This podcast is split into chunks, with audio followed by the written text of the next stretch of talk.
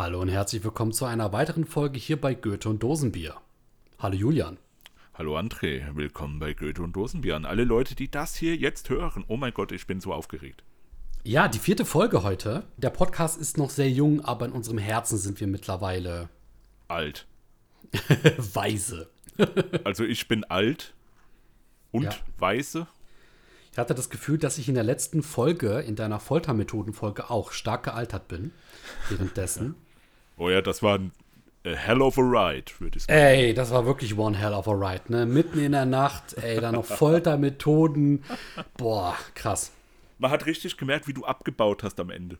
Wie Wirklich, du dann, hab ich- wie du ja. dann einfach nur noch so, ähm, ja, so reagiert hast. Du hast nicht mehr aktiv was gefragt, einfach nur so, oh, das ist ja schön, ja. Oh ja. Aha.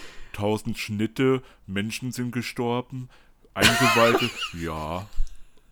Du, du dachtest wahrscheinlich an 1000 Schnitte bei den Menschen. Ich dachte an 1000 Schnitte in der, in der Videobearbeitungssoftware. Und das hat mich zermürbt, ey. Nee, also ich war wirklich bei dir, weil du hattest ja dann ein, zwei Mal auch irgendwie so gefragt, bin ich überhaupt noch da? Ähm, ich war wirklich bei dir und gerade weil ich mich so sehr konzentrieren musste, weil es ja dann irgendwann auch spät und viel wurde, ähm, habe ich dann versucht, meine Energie wirklich für das Zuhören und Filtern der wichtigen Informationen zu benutzen und nicht jetzt irgendwie noch ähm, großartig zu reden. Aber du hattest auch irgendwann so einen schönen Flow drinnen. Und dann, glaube ich, ähm, bist du im Reden einfach sehr aktiver weggekommen als ich dann eben im Zuhören. Ne? Ja, kennst du das? Kennst du das, wenn du redest und du weißt, dass der andere nicht so wirklich zuhört, aber es ist dir scheißegal, du ziehst die Scheiße jetzt einfach durch. In dem Modus war ich. Aber du wusstest ja gar nicht, dass ich. Äh, Ja, doch, ich wusste das. Nee, weil, weil du, du bist davon ausgegangen und das ist dein Problem. Du denkst manchmal, dass du Sachen genau weißt, aber du bist ja nicht allwissend. Und ich glaube, Doch. Da musst du so ein bisschen auch mit deiner Arroganz und deiner Ignoranz in Einklang kommen, Doch, Julian. doch, Die musst du ein bisschen be beseitigen. Nee, nee, ich weiß wirklich alles. Ich weiß auch, welches Thema du uns heute vorsetzt, obwohl du mir nicht gesagt hast, um was es geht, so wirklich. Ja, sag mal. Äh. also ihr könnt das ja in der Titelbeschreibung lesen. Genau. Was hast du denn, André, was hast du heute Ja, dabei ja, zum ja. Trinken? Ne? Nee, wir machen das jetzt äh, zum Trinken. Ja. Ähm, ich muss ja leider gestehen, ich habe heute nur ähm, Wasser da. Äh. Allerdings nicht irgendein Wasser, sondern das ist von einer Marke, die einen grünen Band hat. Und mit, ich mag diese Flaschen wegen dem Deckel. Die sind sehr schön griffig und wertig mit so einem weißen ähm, Verschluss. Und ja, da habe ich jetzt schönes, gesundes Leitungswasser drinnen. Ähm, denn Julian, Oh. nicht alle Menschen auf diesem Planeten ähm, profitieren vom reichen Konsum, so wie du. Ja. Was hast du denn heute? Moment, ich mach's mal. Mm. Wir, sind ja, wir sind ja hier bei Goethe und Dosenbier. Geil. Deswegen habe ich. Also Goethe ist immer bei mir. Und ich habe jetzt ein Rockstar. Das ist zwar kein Dosenbier, aber ähm, Goethe war ein Rockstar. Ich habe einen Rockstar in der Hand, also von daher Schön. passt das doch alles. Genau, zu trinken muss immer was dabei sein. Und wenn es eben wie bei mir die Notration Wasser ist, aber trinken ist am Start, hoffentlich bei euch auch. Macht euch heute, was ihr haben möchtet. Ein Kaffee, ein Tee, ein Saft, Mineralwasser oder vielleicht aber auch ein schönes Bier. Liebe Kinder, natürlich alles alkoholfrei. Ja, ja. Oder gönnt euch einen Traubensaft oder aber auch was Härteres, wenn ihr gerade putzen wollt. Ähm, und ihr dabei diesen Podcast hört. Also ich würde sogar äh, Kindern nicht empfehlen, diesen Podcast zu hören, weil diese Foltersachen zum Beispiel oder Leichenräuber und auch Hexenverbrennung und so ein Kram, das ist ja schon, das sind schon Themen, die man nicht an Kinder ranlassen sollte. Boah, kommt drauf an, ne? Ähm, du kennst ja dieses Phänomen, dass jedes Kind irgendwann mal so das Alter erreicht, wo du mit ihm über bestimmte Sachen sprechen musst. Und wenn man das natürlich, das ist ja so die beliebteste Form, als Elternteil das begleitend mit dem Kind zusammen sich dann vielleicht anguckt, anhört oder dieses Thema äh, bespricht, dann glaube ich, ist das sogar gar nicht so schlecht. Ich glaube, Kindern trauen wir manchmal viel weniger zu, als wir denen zutrauen sollten.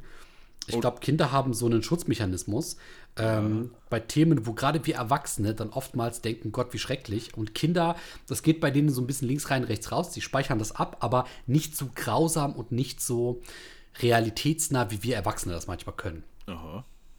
Ich glaube wirklich, da tun wir Kindern manchmal auch ein bisschen äh, zu Unrecht äh, eine Schwäche auslegen, die sie gar nicht haben, die möglicherweise bei uns Erwachsenen stärker verankert ist, als wir glauben. Apropos Schwäche und Glauben. Ähm, in der letzten Folge, der Foltermethodenfolge, da hat es uns, meine ich, nach Deutschland verschlagen, Julian. Korrigiere mich, wenn ich da falsch liege. Das war in Deutschland. Du hast uns eine der letzten so richtig dokumentierten Folterungen äh, dargestellt und nahegelegt. Genau, das war die letzte. Genau. Weißt du, welches Jahr das noch war? Boah, ich glaube, das war 1720, irgendwie sowas um den Zeitraum. Oh, schön, in Ordnung. Ähm, man muss ja sagen, Deutschland, aber auch Europa im Allgemeinen war ja zu diesem Zeitpunkt auch so ein bisschen noch in den Kinderschuhen in vielerlei Hinsicht, was beispielsweise Wirtschaft anging, was aber auch das Wissen anging. Da gab es, glaube ich, sehr viele gerade frisch aufkommende Strömungen? Strömungen, das ist ein sehr gutes Wort, Dankeschön, genau. Wir werden heute ein kleines bisschen in der Zeit zurückreisen, bleiben aber möglicherweise in Gefilden, die ebenfalls sehr mysteriös und sagenumwoben sind. Mhm. Es wird heute um eine Verschwörungstheorie gehen. Boah, André. Ja. Das hätte ich jetzt nicht gedacht.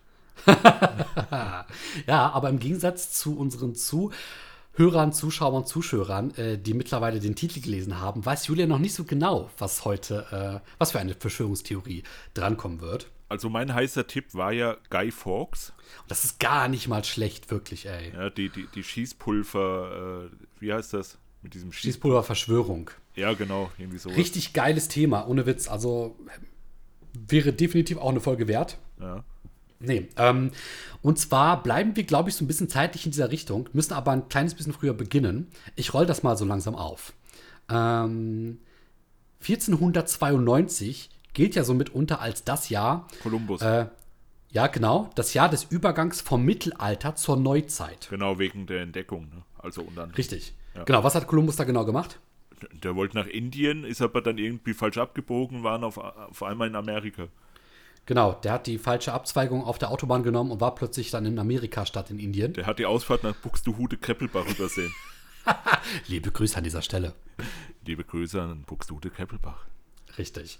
Ähm, und das war halt so, dass seit den Amerika-Reisen ähm, halt, die ja von niemand geringerem als eben Christoph Kolumbus, wie du gesagt hast, ähm, vollzogen wurden, dass das auch so ein bisschen die frühen Anfänge der Kolonialzeit begründet hat.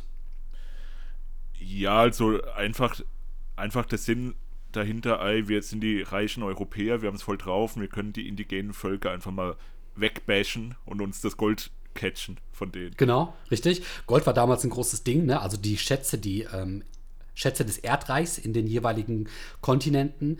Es ging aber auch so ein bisschen darum, ähm, äh, Sklaven waren damals auch ein sehr großes Ding, der Sklavenhandel. Ähm, es gab mal eine Zeit, da wurde allerdings verboten, dass man christliche Sklaven nehmen darf.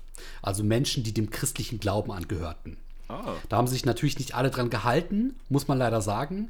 Allerdings hat das dann so ein bisschen auch äh, eine gewisse Sklavenarmut in der äh, damals kolonisierten Welt so um Europa herum dargestellt für die Europäer. Und dann mussten die eben nach neuen ich sage es jetzt mal ganz böse formuliert, nach neuen Rohstoffen Ausschau halten. Und das war auch einer der Mitgründe, warum man dann versucht hat, mit der Kolonialisierung in andere Bereiche der Welt eben sich auszubreiten, um dort dann Siedlungen zu errichten und den Wettkampf der Kolonialisierung eben auch mitzumachen. Mhm. Weil es ging halt da, ja, das ist halt so ein bisschen wie heute, wenn du nicht mitgemacht hast, dann warst du irgendwann abgehängt. Ja, klar, das, man muss es ja auch immer im, im zeitlichen Kontext sehen. Also man kann es ja nicht auf heute übertragen, in dem Sinne, dass man sagen würde, ja, oh, zum Beispiel, ähm, weiß ich nicht, Thema Rassismus zum Beispiel damals war das normal halt. Da war das wirklich normal. Da war das gesellschaftlich anerkannt, dass man zum Beispiel rassistisch war. Das, heutzutage geht das ja natürlich gar nicht mehr. Aber man muss halt immer im Kontext der Zeit auch sehen. Das ist ganz wichtig, da werden wir auch mehrere Male während dieser Folge drauf zurückkommen. Ähm, jetzt mal noch ein kleiner anderer Ausflug. Im Jahr 1660, wir befinden uns jetzt gerade in England, gründete sich in England die sogenannte Royal Society. Aha, oh, ah. Sagen die dir was? Schon gehört, ja. Ja, das war nämlich eine Art königliche Gesellschaft, so ein bisschen der Gegenpart zu einem Geheimbund.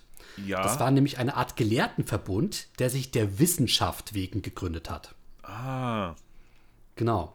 Die wollten nämlich, also die königliche Gesellschaft, ähm, die wollten so ein bisschen das Wissen, das die angehäuft haben innerhalb dieses äh, Zeitalters, wollten die so ein bisschen bündeln und auch vielleicht mit anderen, sagen wir mal nicht sofort ähm, teilen, aber austauschen. Das ist ein ganz guter Begriff dafür.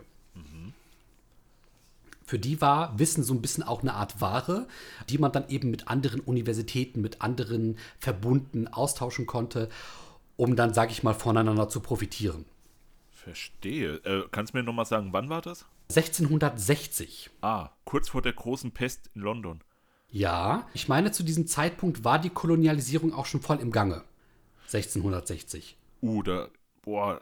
Oh, Da gab es, kann glaub ich, schon- jetzt nicht sagen. Da steckte dieser Wettkampf um äh, die Kolonien bereits in den, äh, ich würde sagen, nicht mehr, mehr in den Kinderschuhen, sondern das war schon richtig im Gange. Überall werden sich hier und dort mal vielleicht so kleine, unakkurate ähm, Jahresverschiebungen finden, aber das ist eben so in der Geschichte. Jeder Geschichtsforscher wird immer so ein bisschen eigene Theorien und eigene Jahrzehnte für die Jahre eben auserkoren haben, wo etwas anfing.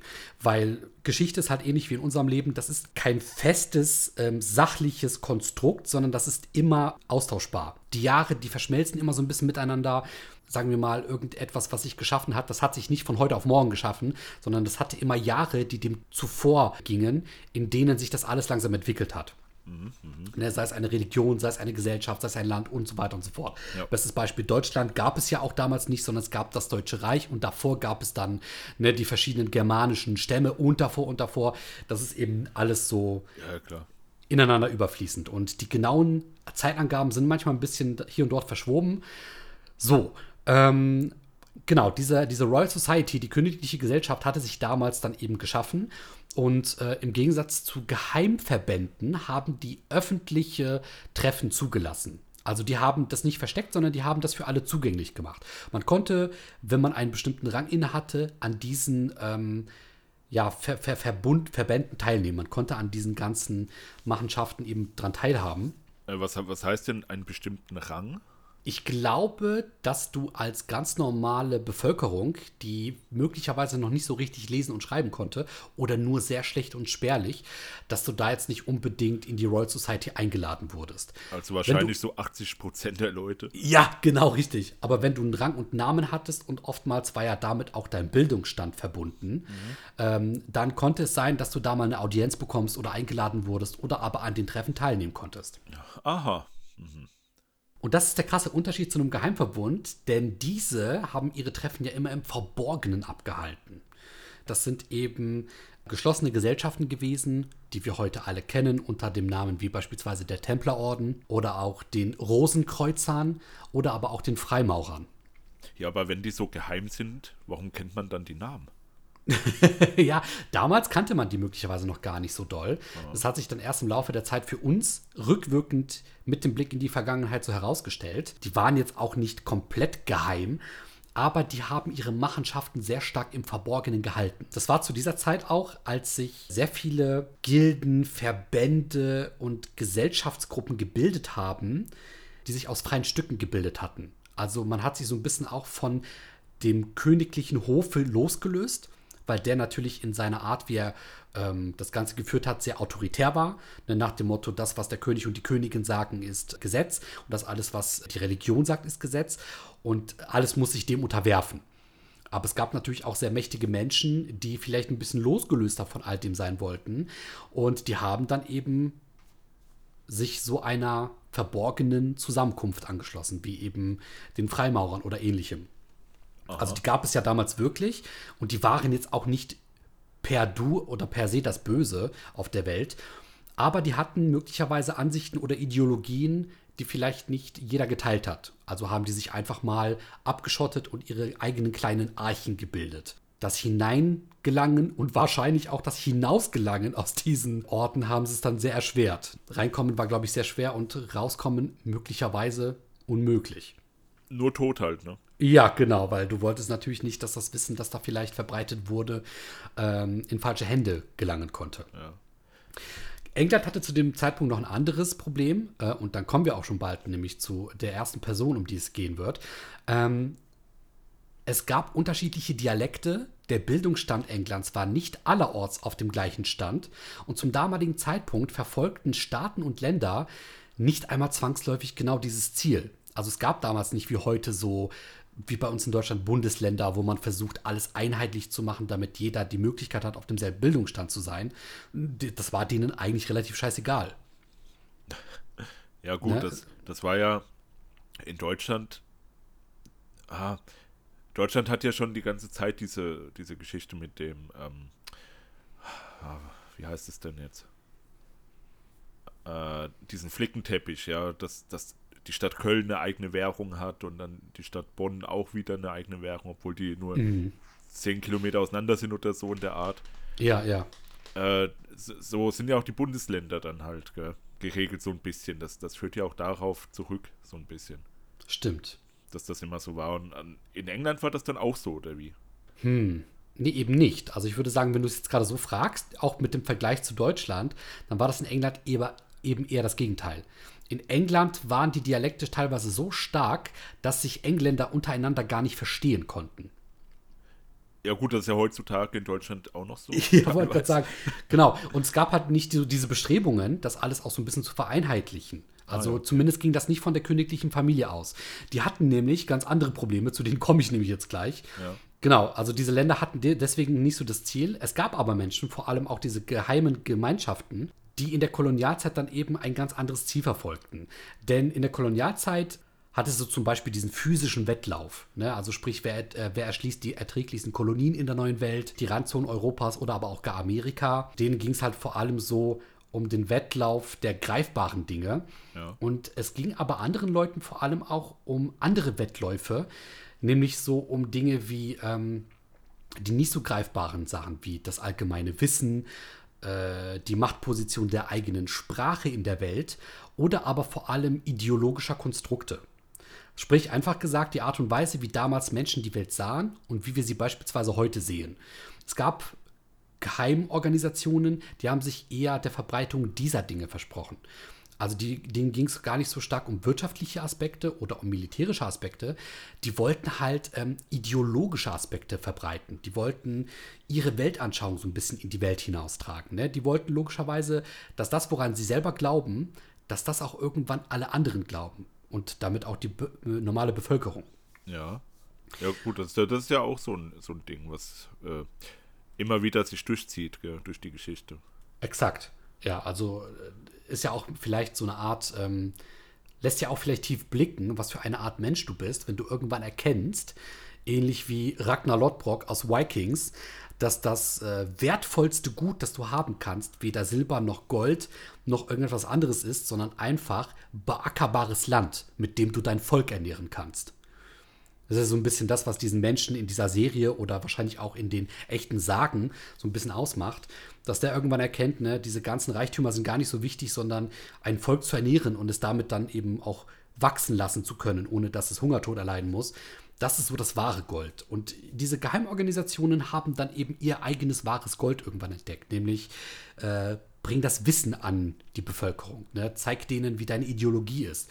Und dass möglicherweise die königliche Familie oder, oder eine Religion nicht alles im Leben ist. Aber das durftest du damals ja nicht öffentlich sagen, sonst hast du nicht mehr lange gelebt. Ja, sonst wurdest du gefoltert. Und wie das ablief, könnt ihr in der letzten Folge uns anhören. genau. Ja, und, und um dem zu entgehen, ähm, haben sich dann auch irgendwann diese ganzen Templerorden, Rosenkreuzer, die Freimaurer, ne, hier Illuminati ist ja auch ein ganz großer Name. Gerade deswegen haben die sich dann irgendwann in der Geschichte auch abgeschottet. Also ist jetzt vielleicht so meine eigene Schlussfolgerung auf das Ganze. Okay. Wir kommen jetzt zu einem Mann. Ähm, wie gesagt, ihr werdet den Titel gelesen haben. Ich sage es jetzt auch Julian. Und zwar wir kommen zu William Shakespeare. Aha. Aha. Oh. Ja. Den Mann ähm, kenne ich. Oder Frau. ja, von dem hast du schon mal gehört, dem Mann. Ja. William Shakespeare, 1564 geboren in England. Ja, angeblich, oder? Man, man, weiß doch bis heute nicht, ob der wirklich existiert hat. Exakt, weil es kommt nämlich jetzt zu folgendem. Ähm, sein, seine Geburt äh, es gab kein richtiges Geburtszeugnis, sondern man hat den angeblichen Tag seiner Taufe als ähm, Geburtsdatum genommen. Ah. Aber auch das ist früher immer sehr, hm, nicht so faktenbasiert gewesen. Ähm, wenn du früher ein großer Name warst oder du hast mit Immobilien gehandelt oder warst irgendwie bei der Bank, da, aber auch da musstest du genug Geld gehabt haben. 90 Prozent der normalen Bevölkerung hatte ja nicht mal Geld, um irgendwie zur Bank zu gehen und da ernst genommen zu werden. Dann war es sehr schwierig, deinen Namen in irgendeiner Art und Weise nachvollziehen zu können. Weil wenn du nicht irgendwie mit Immobilien oder mit Banken oder sonst was gehandelt hast, dann tauchte dein Name praktisch gar nicht auf. Ja. So, ähm, genau. Wer war eigentlich William Shakespeare? Alle Schüler werden sich jetzt wahrscheinlich denken, oh Gott, nicht der schon wieder. Der Kaufmann von Venedig. War ein englischer Bühnenautor, Poet und Schauspieler.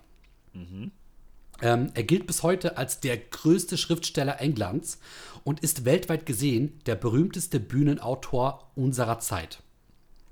Ja, ich stand ja auch schon vor seinem Theater, Boah, geil. Wie, Das- wie hieß das? äh, Globe Theater. Richtig. Das ist ja neu aufgebaut worden, weil das irgendwann im 17., 18. Jahrhundert abgefackelt war oder sowas in der Art. Und das wurde dann, glaube ich, 100 Meter weiter wieder neu aufgebaut. Ja. Sieht schon cool aus. Also, ja. Haben die sich da auch so an wahren Begebenheiten gehalten beim Wiederaufbau? Also versucht das zu rekonstruieren? Ja, ja, ja, ja. Boah, schön. Das so schön Holzbau ist das. Das Globe Theater wird noch eine Rolle spielen. Aha. Ähm, dazu kommen wir dann jetzt bald. Genau, also sein Lebenswerk umfasst über 150 Sonetten. Ähm, das sind sogenannte Gedichte, die er geschrieben hat. Drei narrative Poesien. Das sind vereinfacht gesagt die Romane der damaligen Zeit gewesen. So ein bisschen in ähm, Dichtreimkunst verpackt, aber eben längere Werke gewesen. Davon hat er drei Stück gemacht. Ähm, und zudem hat er weitere kreative Werke geschaffen, selten auch in Zusammenarbeit mit anderen Kunstschaffenden aus der damaligen Zeit. Ähm, ja, und äh, die mit all dem gerade von mir genannten unter anderem auch den Stoff für viele Theateraufführungen geboten haben. Also der war richtig in diesem kunstschaffenden Schauspielbusiness drinnen, also auch in der ganzen Szene. Der war wirklich ein ähm, Name in diesem Business damals. Ja, also klar. ich weiß nicht, ab welchem Moment man von einem Star reden kann, aber ich würde mal sagen, er war so einer der ersten großen Stars. Ja, der hat ja auch, habe ich irgendwas gehört, also das kriege ich jetzt eh nicht so ganz zusammen, aber der hat doch die Hälfte, nicht die Hälfte, oder einen Großteil der englischen Sprache, die, die Wörter irgendwie geprägt. Also der hat neue Wörter erfunden, nenne ich es Mhm. mal. Irgendwas war da. Oder der hat den größten Sprachschatz oder so. Irgendwas Ganz war genau. da. Ja, letzteres kann ich bestätigen, das habe ich nämlich auch recherchiert.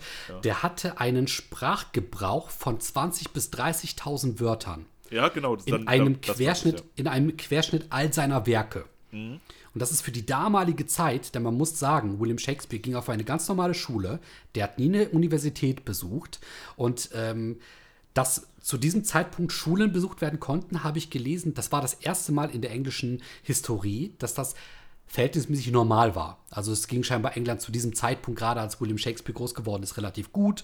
Äh, man konnte auch Kinder auf äh, Schulen schicken, die jetzt nicht unbedingt von den Allerreichsten der Reichsten stammen mussten. Mm, Wobei die dann wahrscheinlich auch eher so auf private Universitäten gegangen sind ähm, oder Privatschulen. Aber also der hat schon irgendwie eine normale schulische Bildung ähm, erfahren, dieser William Shakespeare in seiner Jugend. Ja. So. Ähm, genau, das mit den 20.000 bis 30.000 äh, Wörtern Wortschatz ist aber dennoch sehr erstaunlich. Das ist wirklich, wirklich viel für die damalige Zeit gewesen. Ich meine, hat- wie viel, wie viel, wie viel hatten so der, der Normie, der Durchschnittstyp? Boah, die normalen Leute konnten ja kaum lesen und schreiben. Das waren ja wirklich Basics. Ähm, also damals war ja Lesen und Schreiben auch nicht sofort verknüpft mit literarischen Ergüssen, so wie es heute der Fall ist. Ne, die konnten wahrscheinlich so das ähm, Wichtigste lesen, so in Sachen Beschilderungen ähm, und vielleicht auch zählen, also rechnen, so dass das so- ein Kupferstück, zwei Kupferstücke oder was es damals gab, vielleicht bis dahin und mehr war das auch nicht.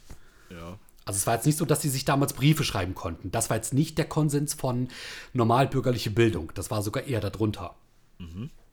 Genau. Ich habe jetzt mal kurz gegoogelt, so on the fly. Äh, Moment, wie viel Wörter der englische Sprachwortschatz hat? Äh, die meisten erwachsenen Muttersprache des Englischen haben angeblich einen Wortschatz zwischen 20 und 35.000 Wörtern. Heute. Äh, ja. Genau, und du musst dir vorstellen, damals ne, war wirklich äh, Bildungsniveau weit unter dem heutigen. Und bereits da hat so ein William Shakespeare 20.000 bis 30.000 gehabt. Also in dem Querschnitt seiner Werke, die er verwendet hat. Ja. ja okay, ja, krass. Das war schon wirklich atemberaubend. Ja. Nicht nur das, denn wie gesagt, er hatte keine Universität besucht, wie beispielsweise andere Bühnenschreiber und Dramatiker der damaligen Zeit, erlangte aber trotzdem zur Zeit seines Lebens sehr große Anerkennung als Schauspieler und Dichter und war praktisch wirklich so ein, wie ich schon gesagt habe, so ein gefeierter Star in seinem Umfeld. Shakespeare starb 1616 angeblich nach einem Saufgelage mit alten Freunden, wo er sich eine Erkrankung zuzog, der er kurze Zeit später erlag. Die Ruhe? Also, die Ruhe, das war die Erkrankung. Oder, oder die Themse, besser gesagt. Ach so. so. Es gab irgendwie eine Krankheit, die zum damaligen Zeitpunkt grasierte. Nicht, dass das sogar, wie du gesagt hast, war das die Pest? Nee, das war ein bisschen zu früh, glaube ich, für die Pest, ne? Äh, 1616. Äh, ich glaube, das war danach, habe ich da eben gesagt. Ja, genau. Auf jeden Fall, äh, das ist halt das erste Mysteriöse. Man kann das heute nicht mehr ganz nachvollziehen, denn die Umstände sind auch ein bisschen merkwürdig ne, dass er dann einfach so starb. Der war aber zum Zeitpunkt seines Todes auch schon einige Jahre nicht mehr sehr aktiv in der Schauspieler- und Bühnenschreiberszene gegenwärtig. Was ganz interessant ist, er hat Zeit seines Lebens dann irgendwann auch angefangen, den Reichtum, den er sich erarbeitet hat, äh, zu nutzen und hat, wie du es gesagt hast, unter anderem auch äh, sein eigenes Theater gekauft. Ich glaube nicht nur eines, sondern mehrere. Und zwar das Globe Theater. Aha. Was auch sehr besonders ist, das konnte auch nicht jeder zum damaligen Zeitpunkt, selbst wenn du gut Geld verdient hast, sich dann einfach mal so ein Theater zu holen oder gleich mehrere oder sich dann in seiner Heimatstadt, so wie er es getan hat, die zweitteuerste ähm, Residenz zu kaufen und mitunter auch noch sehr viele andere Häuser, die er dann gekauft hat. Der hat wirklich so gefühlt seinen halben Geburtsort damals aufgekauft mit dem Geld, das er später hatte. Das war schon bemerkenswert. Hast du eine Ahnung, wie viel Kohle der hatte? Boah, nein. Okay. Nee, das wird wahrscheinlich auch sehr schwer abzuschätzen sein. Ja, ja. Ja, weil die sehr viel reinvestiert haben. Zumindest die klugen Schöpfer der Kunst damals, die haben sich dann eben so wie er Theatern, äh, Theaterhäuser gekauft und haben die dann halt gewinnbringend wieder eingesetzt. Mhm. Gut, so viel dazu. Jetzt kommen wir mal zu ein, zwei schönen, ja gut, schönen Sachen, also ich glaube für uns ganz interessanten Sachen. Ab jetzt ist Shakespeare tot in unserer quasi Folge. Jahrhunderte nach Shakespeares Tod gab es eine große Gruppe an Schriftstellern, allen voran Mark Twain, das ist ein bekannter amerikanischer Schriftsteller, der mit dem. Der William, William Langhorne hieß er doch, glaube ich. Der hatte so, so, so ein äh, Pseudonym, ne? Ja, Mark Twain war, der, war das Synonym, ja. Richtig. Oder dann war das das Synonym, mit dem man ihn kannte, richtig. Ja. Ähm, er hat unter anderem das Werk Shakespeare Dead, Fragezeichen, also Shakespeare Tod, Fragezeichen zu Deutsch, ja. ähm, geschrieben und stellte in diesem Werk in Frage, ob es William Shakespeare äh, wirklich gegeben hat, beziehungsweise ob der seine Werke wirklich selbst geschrieben hat. Ah, rührt das daher, diese, diese Mutmaßung? Ich glaube unter anderem. Der Shakespeare gar nicht real war oder sogar eine Frau war oder was? Ja, ich kann mir das vorstellen. Ja, ja, ich kann mir das vorstellen. Du hattest ja. es nämlich zu Beginn ja schon gesagt, das war ja deine Vermutung, ne? Ja. Da hast du schon mal ins Schwarz getroffen.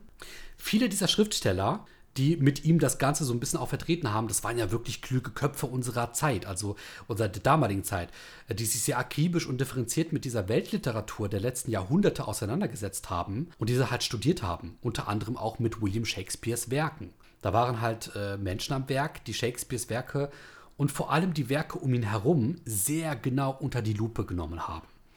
Ja. Ne? Und wenn du 100 Jahre später auch genug Material vermutlich hast, um das Ganze so ein bisschen zusammenzuziehen, ähm, und du dann so eine Schlussfolgerung triffst, die nicht nur du hast, sondern auch andere, dann wird's funky. Dann begeben wir uns allmählich in eine Richtung. es wird funky. Es wird funky, meine Damen und Herren. dann begeben wir uns allmählich in eine Richtung, die, sag ich mal, ähm, die Augenbraue zum Heben anregt. So, Julian, halt dich fest. Also, geht jetzt die Folge los. Halt dich richtig fest, jetzt geht's los. Ja.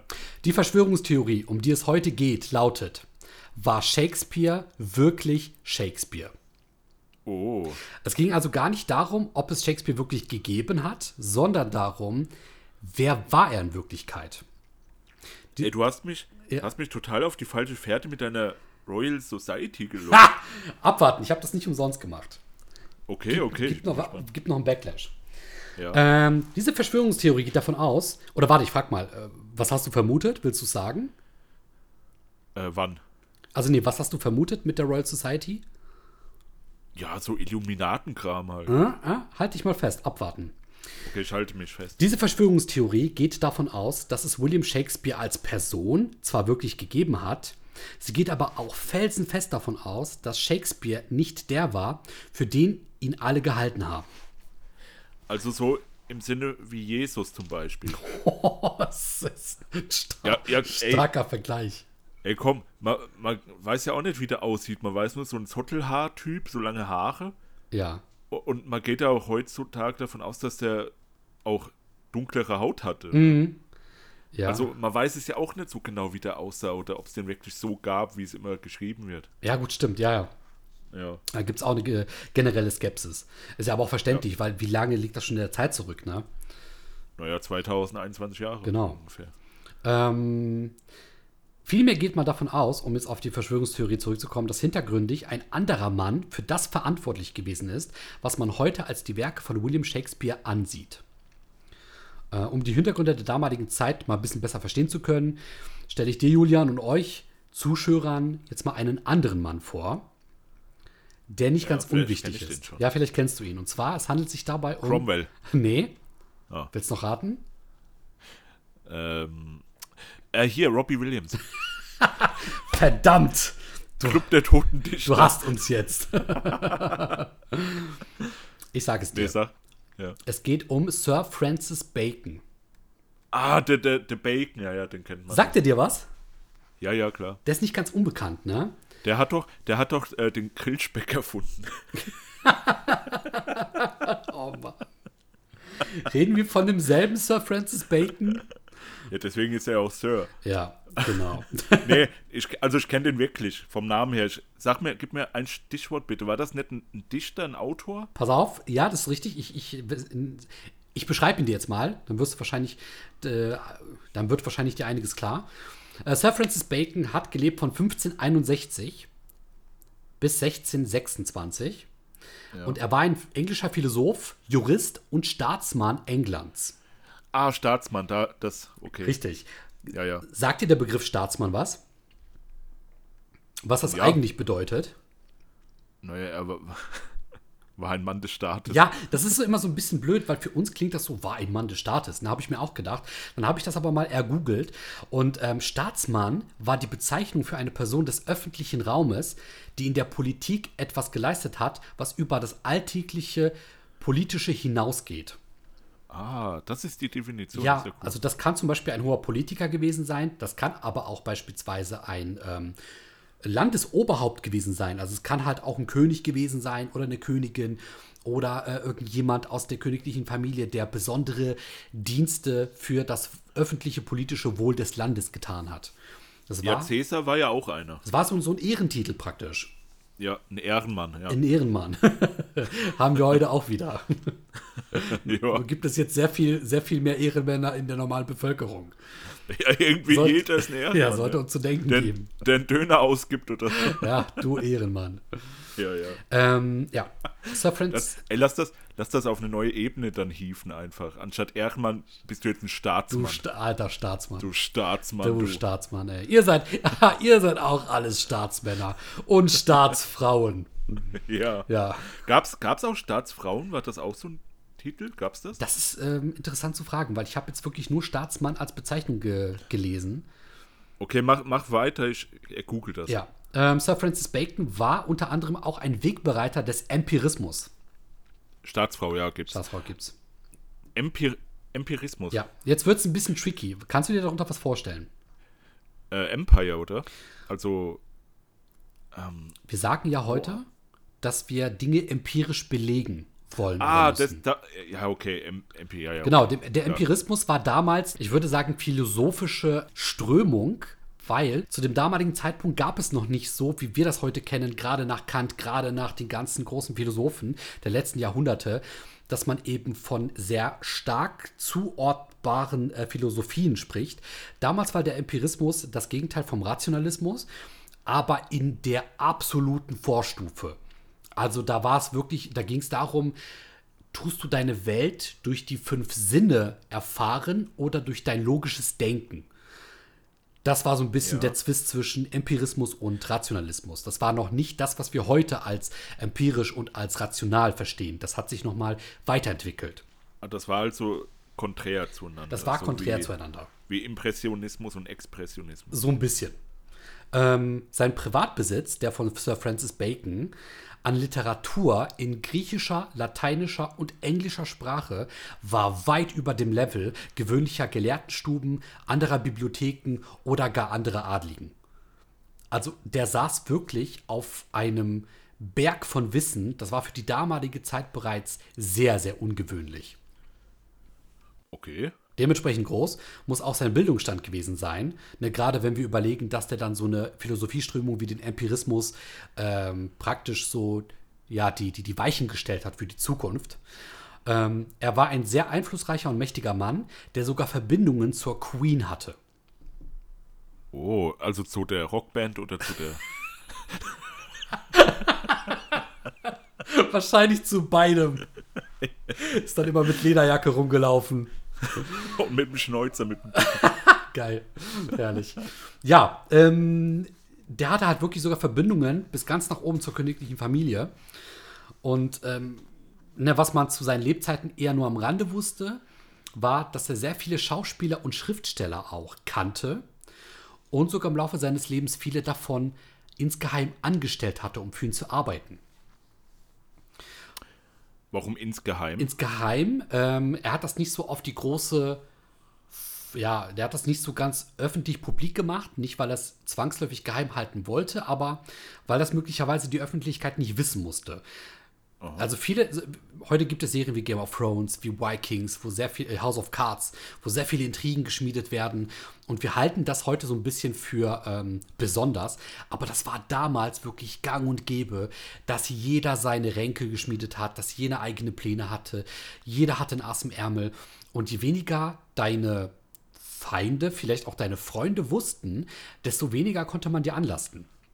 ah, okay. Denn jetzt wird sehr interessant. Ähm, dieser, dieser Wissensschatz, den er besaß, den habe ich jetzt gerade angedeutet. Und dass er eben mit sehr vielen Schauspielern und Schriftstellern gearbeitet, diese ja sogar gar angestellt hatte. Die haben nämlich entweder ihm zugearbeitet und haben für ihn Werke geschaffen, also haben vielleicht Recherchen angestellt, ähm, aber vor allem hat er auch denen zugearbeitet. Er nutzte also praktisch die Geschichte ähm, und hat dann praktisch so die Geschicke und die, ähm, ja, die, die, die, ähm, die Fähigkeiten von anderen Menschen, anderen Kunstschaffenden genutzt, um seine eigenen Werke, ähm, seinen Bildungsstand, seine Ideologie und damit verbunden sein eigenes Weltbild in die große, weite Englands und schließlich auch in die große, weite Welt hinauszutragen. ja, gut, hat er ja geschafft, gell? Hat er geschafft. Möglicherweise ähm, finden wir gleich sogar noch heraus, wie krass das eigentlich, also wie tief dieses Rabbit Hole runtergeht. Genau, man sagt ihm, und jetzt kommt es langsam, auch Verbindungen zu einigen Geheimbunden der damaligen Zeit nach. Ah, also, da sind wir jetzt wieder. Da sind wir jetzt wieder. Und man sagt ihm nicht nur einige ähm, Verbindungen nach. Ähm, wenn man verschiedene Quellen zusammenliest, dann hat er wirklich mit jedem Geheimverbund, mit jeder Geheimorganisation, mit jedem Orten irgendetwas zu tun gehabt. Er hatte mit denen zumindest Kontakt. Man sagt aber auch nach, dass er in dem ein oder anderen Orten sogar federführend an der Spitze war und die Geschicke dieser Orten geleitet hat. Okay. Also das sind jetzt so ein bisschen sehr spekulative ähm, eigene Verschwörungstheorien, die da zusammenkommen. Aber wenn du dieses komplette Konstrukt, dieses gesamte Bündel dir nimmst, dann muss dieser Sir Francis Bacon wirklich ein atemberaubender Mann gewesen sein mit Macht, die wir uns heute gar nicht mehr vorstellen können. Ey, ich würde, das habe ich öfters schon, aber ich würde ihn so gern einfach mal einen Tag lang begleiten, was der so macht. Ja, stell dir vor, du kannst dich für einen Tag in die Vergangenheit zurückporten lassen Ja, und dann machst du dich ja, an sich un unsichtbar und dann kannst du dem einfach folgen. Ja, ey, es wäre so spannend, so interessant, auch wenn ich die Sprache wahrscheinlich nicht verstehe. Ja, so, so altenglisch oder was die da gebabbelt Ey, haben. es ist wirklich spannend, ja.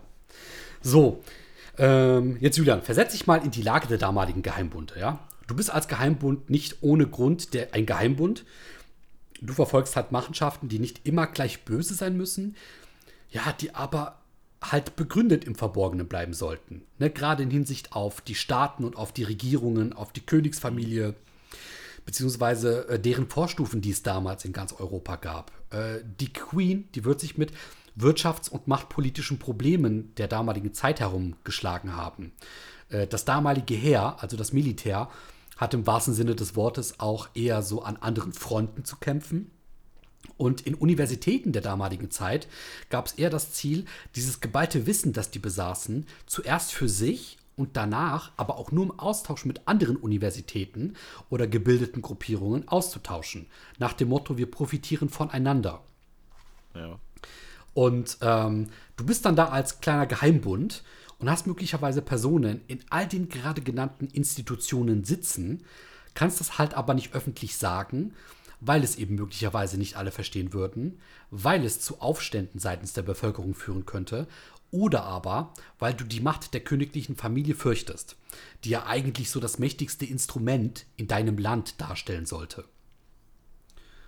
Ja. Genau. Du aber als Geheimbund hast eben über das Wissen, auch über ähm, Reichtum, den die ja auch scheinbar besessen haben sollen, mindestens genauso viel Macht, bist vielleicht sogar mächtiger als die königliche Familie. Und was tut man dann in so einer Situation? Was würdest du in so einer Situation tun? Wenn du weißt, du bist möglicherweise mächtiger als die Königsfamilie und könntest dadurch auch gefährlich werden für die, wenn die das wüssten. Was ich dann tun würde, Ja.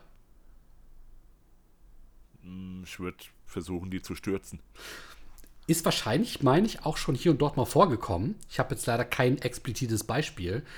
Aber es wird nicht selten mal Gruppierungen gegeben haben, die einen Putschversuch gestartet haben und daran kläglich gescheitert sind. Wahrscheinlich muss man sich einfach nur die Putschversuche der damaligen Zeit angucken. Und dann wird man wahrscheinlich schnell auf irgendwas äh, stoßen. Na, ich meine mal, du bist ja ein Geheimorden, weil du bestimmte Ideologien verfolgst und du möchtest ja, dass die geheim bleiben, damit du ne, in den Schatten deine Ränke schmieden kannst. Also musst du gucken, wie du es schaffst, deine Ideologie, dein Wissen nach außen zu tragen, ohne dass man es dir direkt anlassen kann, ohne dass du erwischt wirst dabei. Über einen Strohmann. Über einen Strohmann, ja, aber es gibt eine noch sehr viel raffiniertere Methode. Oh, echt, so clever bin ich nicht. Erzähl's mal. Ich glaube mal, die meisten von uns sind nicht so clever, aber uns allen wird jetzt gleich, wenn ich das nenne, drei Beispiele einnennen, wie das heute auch in unserer modernen Gesellschaft passiert ist. Und zwar versuchst du deine Ideen und deine Aussagen praktisch unsichtbar nach außen zu tragen. Und zwar durch Kunst, durch Kunstschaffende, durch Schauspieler, durch all das. Denn es gibt doch keine einfachere Methode, der Bevölkerung etwas beizubringen, als durch Unterhaltung. Ey, ja, ja. Genauso wie ja, heute. Stimmt. Heutzu- heutzutage, ja, sag du. Nee, sag du bitte. Du hast, du hast so viele Beispiele, du brennst gerade. Leg los. Disney, Ja, ja?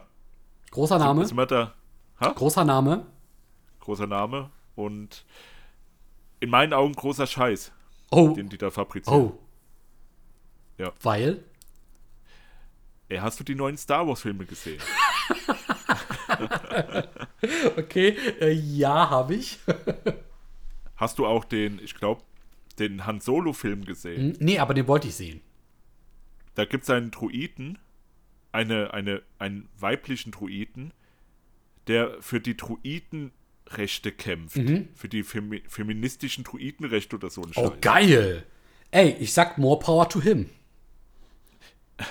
Also, ich weiß nicht, Disney generell, die, die versuchen ja so diese, diese, ich nenne es mal Propaganda oder diese Schiene zu fahren, dass man halt wirklich so woke ist, ja, dass man so schön Zeitgeist mitnimmt und so weiter und dass man da alles so, äh, so divers wie möglich versucht man, anstatt den Leuten die Rolle zu geben, die es drauf haben, weißt du?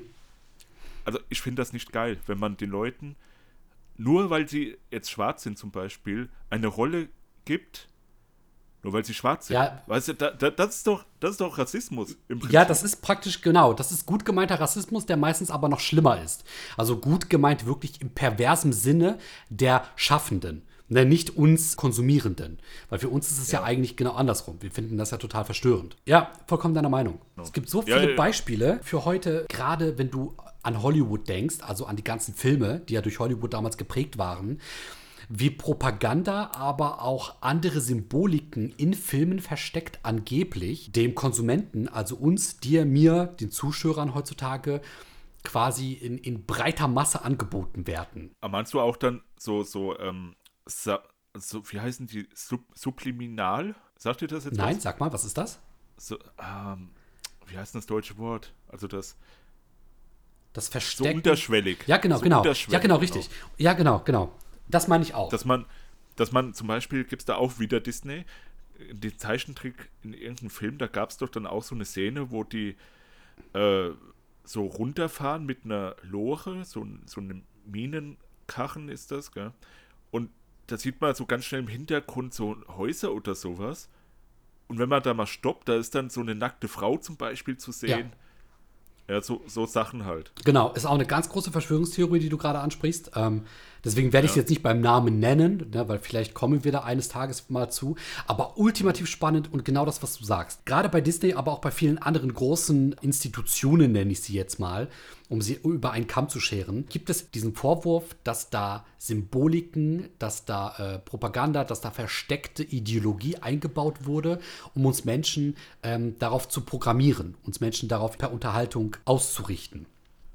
Das, das war doch auch bei Fight Club, bei dem Film, dass die äh, immer so einen ganz kurzen Schnipsel reingemacht hatten von dem äh, von dem Brad Pitt. Ja ich weiß jetzt nicht, wen der spielt, auf jeden Fall haben die auch immer so, so ein Frame oder so den reingeschnitten, dass man dann, äh, wenn man nicht so richtig dabei war, dass man gemeint hat, äh, da war doch jetzt was, aber gut, habe ich mich verguckt oder so, mhm, so mhm. in der Art. Okay, ja. Dass das so, so unterschwellig rein gemacht wird. Ja, so, ja. Wie du ja gesagt hast. Genau. So programmiert wird. Genau, und, und, und das gibt es heutzutage, zumindest glauben wir, dass es das heutzutage definitiv gibt. Es muss irgendwo seine Anfänge gehabt haben. Und ich glaube noch nicht mal, dass es jetzt hier im London, wo wir uns gerade befinden, so im Jahre, ich glaube, das war jetzt Anfang des ähm, 17. 17. Jahrhunderts. Genau, richtig. Ja, zu dem Zeitpunkt waren die beide, ähm, sowohl William Shakespeare als auch Sir Francis Bacon und viele andere, die zu dem damaligen Zeit ihr Schaffen hatten. Da waren die ja mittendrin. Ähm, ich glaube nicht mal, dass es da erschaffen wurde, begründet wurde, aber hier gibt es eben durch sehr viele Faktoren ähm, in dieser Verschwörungstheorie einen Beleg, dass das da sehr akribisch von diesem Sir Francis Bacon genutzt wurde. Der hat wirklich versucht, wie wahrscheinlich auch einige andere aus diesen Geheimorten, durch Sprache, durch Schauspiel eben dort eingebaut der großen Bevölkerung eine Art der Bildung zukommen zu lassen, die sie auf ihre eigenen Ideologien bildet. Aha, aha. Ja. Denn in dieser Unterhaltung, die er dann irgendwann über das Schauspiel befördert hat, lassen sich nämlich ähm, Symboliken einbetten, so praktisch Propaganda verbreiten. Man manipuliert die großen Menschenmengen mit etwas, von dem sie nicht ausgehen, dass es nicht einfach nur mehr als Unterhaltung ist. Also die Menschen waren ja auch damals wirklich nicht gebildet, die wussten das ja auch nicht. Ne, dass man möglicherweise denen irgendetwas mit dieser Unterhaltung ähm, beibringen kann, was vielleicht noch gar nicht deren Weltbild ist, aber irgendwann mal so selbstverständlich ist, dass es zu deren Weltbild wird. Bestes Beispiel ja. heutzutage wir mit Amazon. Niemand von uns hätte vor 20 Jahren gesagt, dass wir alle irgendwann mal einen Klick im Internet machen und du hast am nächsten verdammten Tag, was auch immer du bestellt hast, bei dir zu Hause. Zu einem Preis, den dir kein Kaufhaus dieser Welt bieten kann. Nicht mal der Tante Emma Laden um die Ecke. Ja, gerade nicht der. Ja, und, und guck mal, was, was Amazon heute geschaffen hat. Und das ist halt meiner Meinung nach auch eine ähnliche Form der Automatisierung, nur eben wirtschaftlich gesehen, nicht mhm. literarisch, nicht bildungstechnisch. Ja, um darauf zurückzukommen mit, mit Kunst und so weiter, das ist ja schon gefährlich eigentlich gewesen. Ne? Sehr. Wenn, wenn Leute, also die normale Bevölkerung, die, ähm, die waren ja darauf angewiesen sozusagen, genau. sich ihre Infos über, über Theater und so weiter zu holen. Ja. ja. Und man konnte ja viel leichter dann einfach verarschen. Eben. Das war ja, das war ja auch damals. Also heutzutage würde ich sagen, ist das nicht, obwohl mit dem Internet und so weiter. Heutzutage ist, sieht man das ja auch wieder ja, vermehrt aufkommen mit Fake News und ganzen Kram ja. halt. Und damals war das halt so, die Leute, die wussten zum Beispiel nicht, wie Löwe aussieht. Da haben die dann einfach, äh, die Maler haben sich dann inspirieren lassen von Erzählungen, die haben jetzt wieder den Löwe, sieht so aus, das ist wie eine große Katze, ein großes Fell und so weiter, so eine Mähne und so weiter. Ja. Und da haben die das dann aus diesen Erzählungen heraus gemalt. Richtig. Und du musst dir jetzt mal angucken, wie die Löwen damals zum Beispiel gemalt haben. Das, total, das sieht auch eher aus wie ein großer Hund. Ja, und, da, und dann Leute, die sich das angucken, denken natürlich auch, ach, das ist halt so ein Löwe. ja, die denken, das ist wirklich. Ja, ja, das, die denken, das ist echt und dann stehen sie vor einem richtigen Löwen und denken, Alter, das ist aber jetzt so bestimmt ein Tiger, oder? Also, Ratsch, weg. ja, ja. Das ist schon, schon interessant und witzig irgendwo, aber auch wirklich sehr, sehr gefährlich. Sehr, sehr gefährlich, denn ähm, ohne Sir Francis Bacon jetzt mal schwarz oder weiß zu färben, der war wahrscheinlich wie alles im Leben wie du und ich und jeder, der gerade zuhört und zuschaut, ne, wir alle sind halt gut und böse. Wir alle sind mehrere Graustufen von schwarz bis weiß. Wir sind ja alles. Ähm, aber das Gefährliche ist eben, dass ein Sir Francis Bacon sich mit seiner Ideologie sagte, ähm, ich will mich nicht darauf verlassen, dass die äh, königliche Familie oder dass eben die großen Politiker, die glauben, sie wüssten, wie die Welt funktioniert, die wollt, er wollte denen nicht praktisch so es überlassen, wie die Welt mal eines Tages werden soll. Ne, er wollte so ein bisschen das in die eigene Hand nehmen, wie viele andere auch. Ja. Und gerade da waren dann so Geheimbunde, wie wir sie heute kennen, ähm, ja, so, so ein bisschen Trend. Äh, also wenn du dachtest so, okay, du weißt nicht, wie sehr die königliche Familie meinem Land gut tut, dann nimmst du das eben selber in die Hand, wenn du gebildet genug warst, genug Geld hattest oder aber eben auch äh, genug Macht besaßt, wie er. Ja. Er hat dann eben genau das gemacht und seine Wahl fiel, wie ich jetzt gerade oder wie wir gerade gesagt haben, schnell auf Unterhaltung als sein Medium, mit dem er das alles verbreiten wollte. Und äh, da er scheinbar in den Schauspielhäusern Englands unterwegs war, in denen auch die größten damaligen Schauspieler unterwegs waren, musste die Wahl logischerweise auf keinen anderen Schauspieler fallen, außer auf wen? Den, den Wilhelm. Der Shakespeare, der Willy. Genau, Ja. auf William Shakespeare. Äh, weil der war ja damals dieses aufstrebende Talent. Und da ist vielleicht so ein bisschen die erste Verknüpfung zu finden. Jetzt wird es ein bisschen schwierig und ich muss leider gestehen, das habe ich nicht mehr ganz rausarbeiten können. Denn sehr viele Leute, die sich mit diesem Fall befasst haben, mit William Shakespeare und seiner wahren Herkunft, haben sehr viele seiner Werke untersucht. Es gibt da auch, muss ich mal sagen, eine extrem geile, gute englische Doku. Die geht, glaube ich, über fünf Folgen und die zeigen sehr akribisch, wie die äh, Shakespeare-Forscher nach und nach seine Werke analysiert haben und wirklich versteckte Symbolik innerhalb dieser Bücher aufgedeckt haben aber wirklich als Beleg, also als Beweis. Das geht nicht nur darum, irgendwie, ich erkenne da in dem L ein R oder so, sondern die haben mit Numerik, also mit Symbolik, mit wirklich so akribischen Forschungsmethoden belegen können, dass wenn du, wie war das? Du hast ja früher am Anfang jedes Kapitels einen großen Buchstaben gehabt. Und wenn du dann irgendwie die Nummern Ja. des Namens Shakespeares oder so genommen hast und hast das dann umgewandelt, also von numerisch in einen Buchstaben und hast das alles dann wieder ablaufen lassen, dann hast du da versteckte Codes drinnen gefunden. Und wirklich, und wirklich nicht nur ein Wort, was dann Aber- zufällig mal entstanden ist, sondern wirklich ganze Sätze. Aber ist das nicht schwierig, weil ähm, es gibt ja auch zahllose Übersetzungen und so weiter und Überarbeitungen von den Werken? Genau, richtig. Die haben sich aber wirklich, die Damen, also das waren wirklich dicke, schwere Bücher damals, wo du auch nicht genau weißt, wurden die jetzt gedruckt oder wurden die wirklich selbst gemacht. Also es waren wirklich monumentale Werke, die du da äh, vorgesehen hattest. Und äh, da gab es wirklich mehrere Werke, wo das immer und immer wieder vorkam. Oder wo auch immer wieder bestimmte Zahlen innerhalb der Werke äh, William Shakespeares eine Rolle gespielt haben, die sehr starke Verbindung zu bestimmten Geheimorten hatten. Die Zahl 53, die Zahl 106, die in einem Geheimorden eine ganz wichtige Rolle spielt. Und ganz zufällig sind immer auf der Seite 53, also die Zahl, die so eine große Bedeutung für diesen Orden spielen soll, Verweise auf diesen Orden drinnen. Genau auf dieser Seite. Aber was bringt das dem? Ich habe das irgendwann so herausrecherchiert, dass die zwar nicht wollten, dass die entdeckt werden, die haben aber von vornherein schon so vielleicht ein bisschen in die Zukunft gesehen und wollten der Nachkommenschaft, also wollten der Zukunft Belege mitgeben, dass die diejenigen gewesen sind, die ihre Machenschaften dort im Spiel hatten. Ah ja, okay. Und, und es war auch damals so, ähm, weil du musst dich wieder so ein bisschen in die Zeit zurückversetzen oder bedenken, wir sehen das alles von heute rückwirkend. Aber damals hatten die gar nicht das Wissen. Es gab nämlich zum Beispiel auch bestimmte Kodierungen in diesen Geheimorden, die nur die hatten. Und erst durch die ähm, Forschung aus unserer heutigen Sicht, rückwirkend, konnten wir dann diese ganzen Codes oder konnten Forscher diese Codes ähm, herausfinden. Ach so. Genau, also damals wusste man das ja alles gar nicht. Und damals konnten die sich vielleicht auch so ein bisschen. Ich habe mir auch überlegt, ich habe mich vielleicht, ich habe mich so ein bisschen versucht, in die hineinzuversetzen. Ne? Und jetzt mal ganz ehrlich, jeder Mensch, der hat so eine leicht perverse Ader an sich, dass er manchmal Dinge tut, die risikobehaftet sind. Also weißt du, wo, wo du vielleicht so Dinge hast, wo du genau weißt, das ist jetzt nicht unwichtig für dich, aber so, so einen kleinen Funken Risiko lässt du irgendwie übrig und das, das entfacht dann so einen kleinen Nervenkitzel in dir.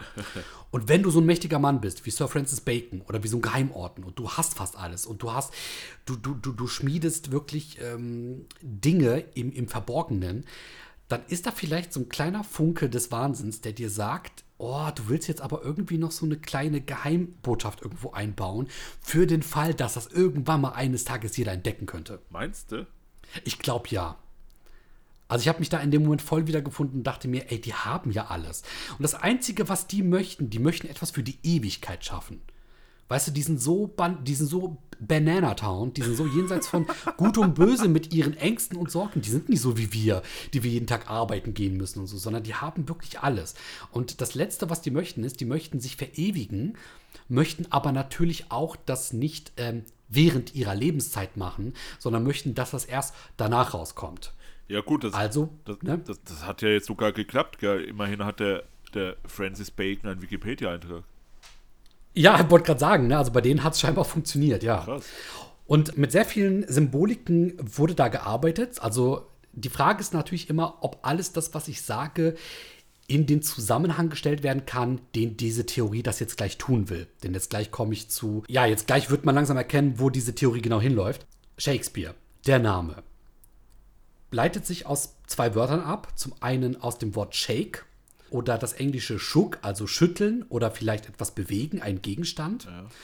Und dem Namen Spear, was ja übersetzt Speer bedeutet. Ja. So. Und die damaligen, die damaligen Geheimorden, aber allen voran auch ähm, Sir Francis Bacon, der sich sehr für die damalige griechische Mythologie interessiert hat. Ah, die Hopliten. Also das war. Erzähl mal. Hopliten sind die Einheit der Griechen damals gewesen, die mit Sperren hantiert haben. Exakt, ne? Und die hatten doch auch ganz besondere Helme, bin ich der Meinung. Ja, ja, ja, ja. Richtig, genau. Und es gab eine uralte griechische Göttin, nämlich die Göttin Athena. Genau, die äh, Göttin des Krieges. Richtig, aber auch die Göttin der Weisheit, der Ah, Strategie ja. und der Kunst. Ja, der Weisheit. Da war das. Genau, aber auch Kampf. Die hat irgendwie ganz, ganz viele Eigenschaften werden dazu geschrieben. Ja, die wird War halt- ja aber auch damals ein Ding. Genau, die ja. wird ja auch dargestellt, öfters mit einem Speer in der Hand und mit diesem Helm. Den, äh, Richtig. Diesen bekannten, ich weiß jetzt nicht, wie er heißt. Ja, richtig, genau. Ja. Und jetzt kommt's. Ähm, jetzt kommt eben der Punkt, wo ich ja gerade gesagt habe, ich kriege das nicht mehr eins und eins zusammen. Ähm, ich werde aber auf jeden Fall unter diesem Video ein paar Sachen verlinken, die ihr euch gerne angucken könnt. Sage ich auch gleich am Ende der Folge nochmal was dazu.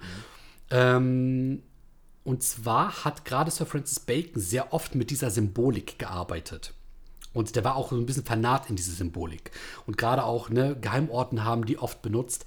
Und es gibt irgendwie eine Überlieferung, wo Sir Francis Bacon, ich weiß nicht, hatte der irgendwie eine, äh, eine Sinneseinblendung oder hatte der plötzlich einen Traum oder was auch immer. Aber irgendwie wurde ihm gesagt oder bekam er das Gefühl, dass er seine Werke hinter etwas oder hinter jemandem verstecken muss. Ja, okay. irgendwie kam es dann dazu, dass da scheinbar mal irgendwie so eine Art Szene abgelaufen sein muss, wie gesagt, vor seinem geistigen Auge oder ob ihm das geschrieben wurde, keine Ahnung. Und dass dann irgendwie diese Göttin, diese Athena da war und irgendwie so eine Szene, wie sie äh, diesen Speer hält und ihn in, wenn ich das noch richtig in Erinnerung habe, in das Auge der Ignoranz, also eines anderen Gottes, der ignorant war, gestochen hat. Und wenn man dann beachtet, dass sie eben diesen Speer hält und dass sie diesen Speer auch schüttelt, also Schuck, dann bekommst du, wenn du das Englische, die beiden englischen Wörter zusammensetzt, bekommst du Shakespeare raus. Ach komm. Ja, da ist das erste Mal so ein bisschen die Verknüpfung entstanden bei vielen, die diese Verschwörungstheorie heute eben verfolgen, dass William Shakespeare in Wirklichkeit Sir Francis Bacon gewesen ist. Okay. Beziehungsweise, es gab die beiden Personen. Die gab es wirklich. Also Sir Francis Bacon hat gelebt, den gab es, der ist gestorben. Genauso auch William Shakespeare. Aber William Shakespeare soll keines seiner Werke selber geschrieben haben. Nicht einmal eines. Das hat alles Sir Francis Bacon im Hintergrund gemacht. Also kann es theoretisch auch sein, dass der Shakespeare so ein Dulli war? Richtig, das vermuten sogar sehr viele in der Shakespeare-Forschung, denn es gibt so ein paar Ungereimtheiten, die, auf die wir gleich zu sprechen kommen. Denn beispielsweise soll Shakespeare kaum bis gar nicht geschrieben haben, sei es beispielsweise, weil man ihn nie so richtig hat schreiben sehen. Er ist ja auf eine normale Schule gegangen und viele seiner Werke, viele seiner Stücke beinhalten ein Verständnis für die Machenschaften in, der, in den oberen Riegen dieser Welt damals, aber auch vor allem der Justiz. Also der kannte sich in seinen Werken scheinbar so gut mit Rechtsfragen aus, wie es kaum jemand konnte, der aus normalen bürgerlichen Verhältnissen stammt oder guten bürgerlichen Verhältnissen, ah. der auf eine normale Schule gegangen ist. Und wer war Sir Francis Bacon unter anderem? Ein Jurist war das. Ja. Jawohl. Da kam nämlich die zweite Verbindung. Genau, und viele dachten dann eben irgendwann, nachdem ähm, Shakespeare tot war, ich glaube, das war sieben Jahre nach seinem Tod. Da sollen einige seiner engsten Freunde ein Sammelband über seine Werke veröffentlicht haben, wo ganz zufällig plötzlich zwei neue Werke erschienen sind, die vorher niemand kannte. Das ist ja vielleicht noch nicht so ungewöhnlich, weil das kommt ja meistens vor, dass ein Künstler was nicht fertig macht, dann wird es aber nach seinem Tod nochmal veröffentlicht. Aha. Erst zwei sehr merkwürdige Beinamen, die ihm in diesem Sammelwerk gegeben wurden, haben dann die ersten Leute in der ähm, Shakespeare-Forschung stutzig gemacht. Denn da wird ihm die Bezeichnung gegeben, Phantom Captain Shakespeare. Aha. Oder aber auch The Rosicrucian Mask. Also die Maske der Rosenkreuzer. Ah, aha. Und das gab zum ersten Mal Bedenken, warum machen die das? Warum nennen die den so? Ähm, was hat das eigentlich damit auf sich? So, es gibt ein sehr berühmtes Porträt von William Shakespeare. Ja das an der Seite einen leichten Ansatz einer Narbe zeigt, die von seinem Mund bis zu seinem Ohr geht. Okay. Was, also ich meine mal, ne, äh, ein guter Verschwörungstheoretiker, der lässt sich ja von Fakten nicht abbringen. Der macht ja weiter, so wie ich das jetzt tun werde. ne? Ähm, was ist, wenn diese Narbe in Wirklichkeit eine Andeutung dafür ist, dass das Gesicht von William Shakespeare, William Shakespeare selbst, nur eine Maske gewesen ist, also eine Fassade? Oh, oder es ist ähm, dieses Chelsea-Grin. Kennst du das? Ja, ja, habe ich mal von gehört. Das, was, was der Joker auch hat, dass der yeah. äh, von links nach rechts so schön durchgeschnitten. Der eine Schauspieler hat das sogar auch, also der echte Schauspieler, der bei Gladiator zum Beispiel mitgespielt hat oder bei Braveheart. Oha. Da gibt es einen, der hat auch dieses Chelsea Grin. Mhm. Ja, ja, da, da gibt es auch andere Bezeichnungen für, aber vielleicht war es auch das, André.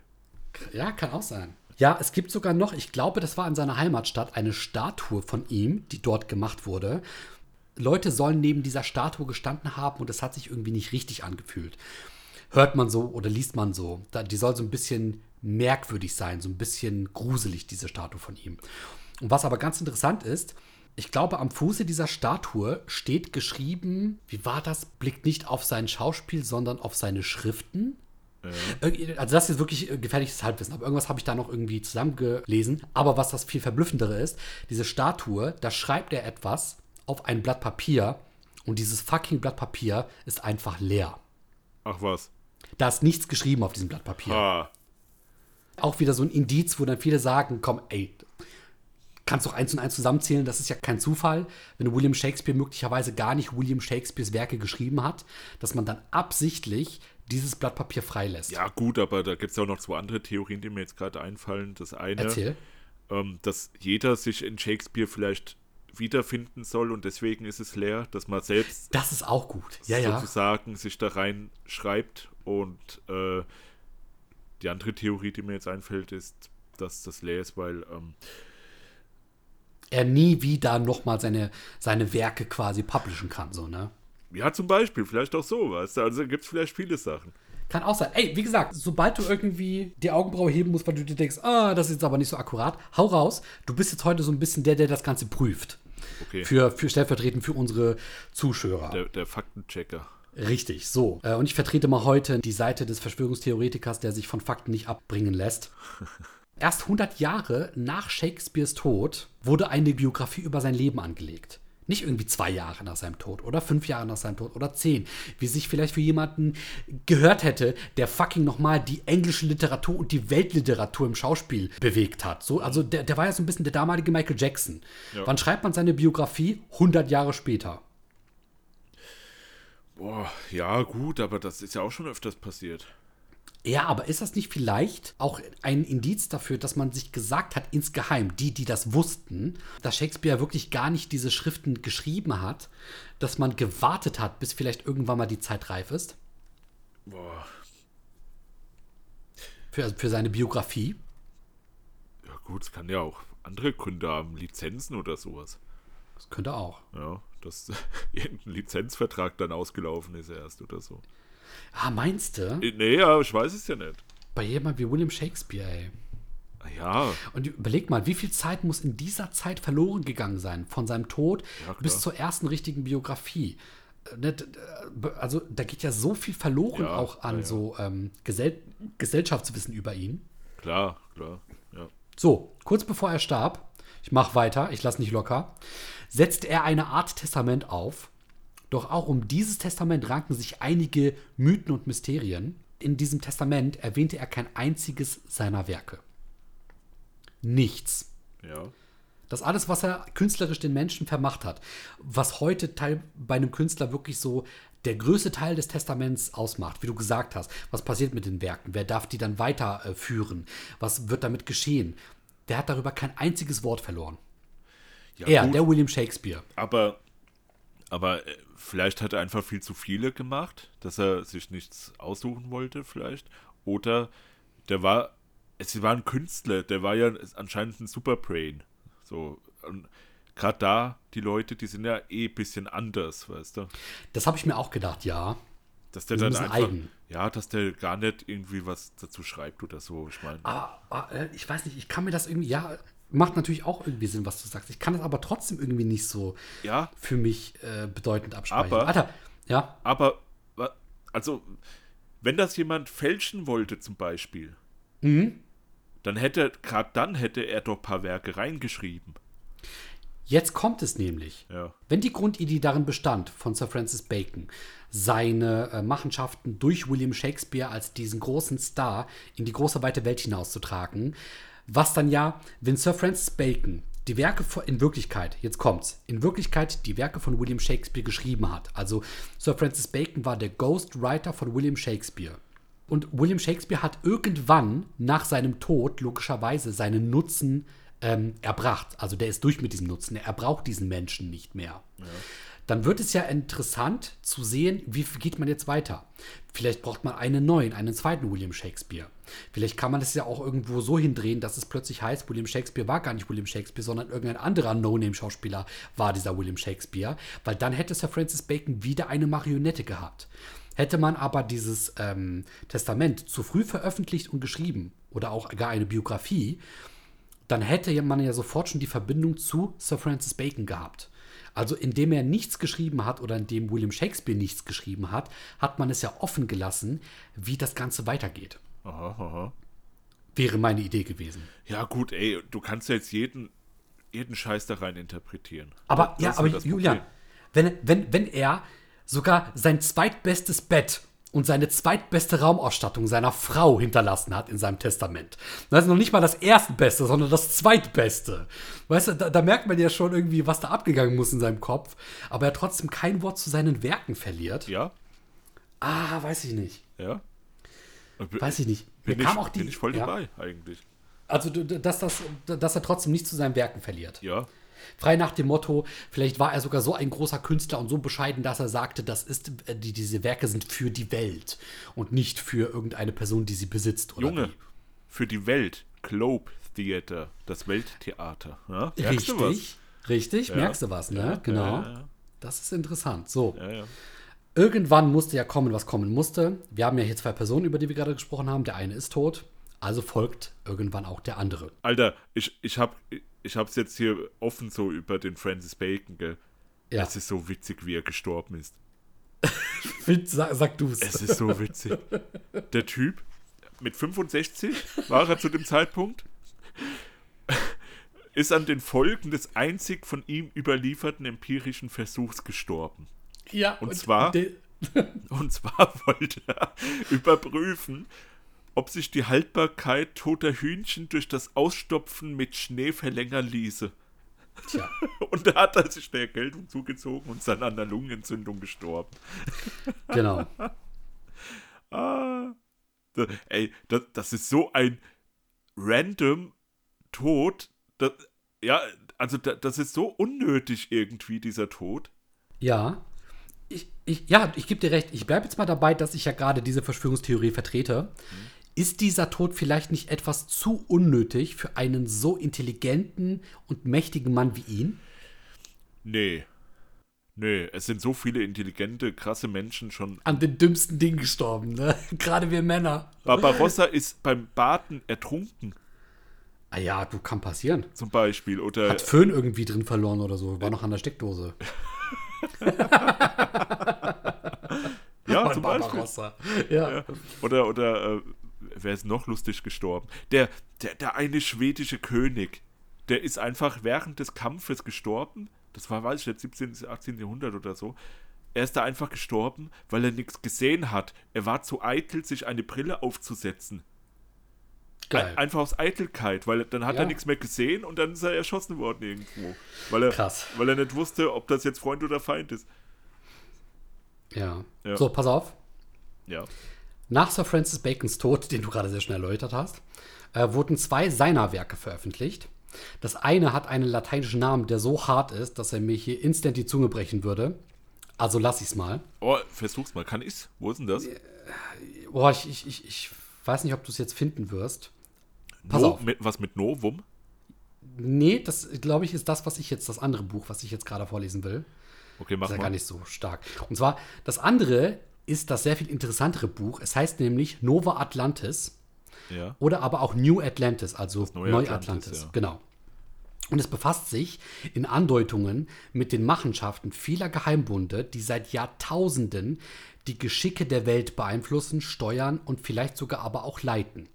Und dem Schaffen einer freien politischen Gemeinschaft, die ihrem Ideal entsprechen, beziehungsweise ihren Idealen nicht im Wege stehen jetzt wie zum Beispiel die königliche Familie das hätte tun können. Ähm, heute wird davon ausgegangen, dass es sich um dieses New Political Commonwealth, wie man im Englischen geschrieben hat, um nichts anderes als Amerika gehandelt hat.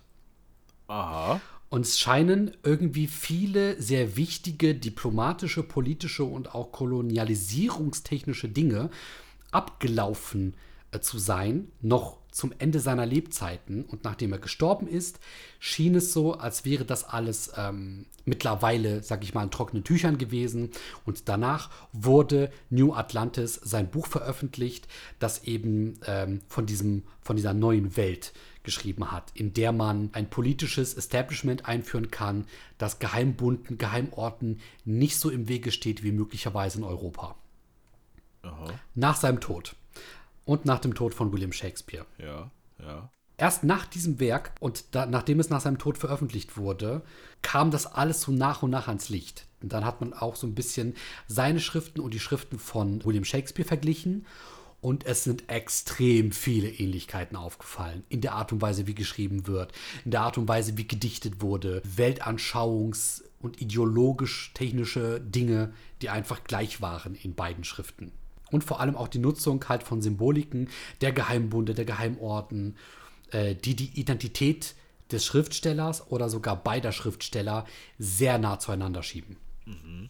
Okay.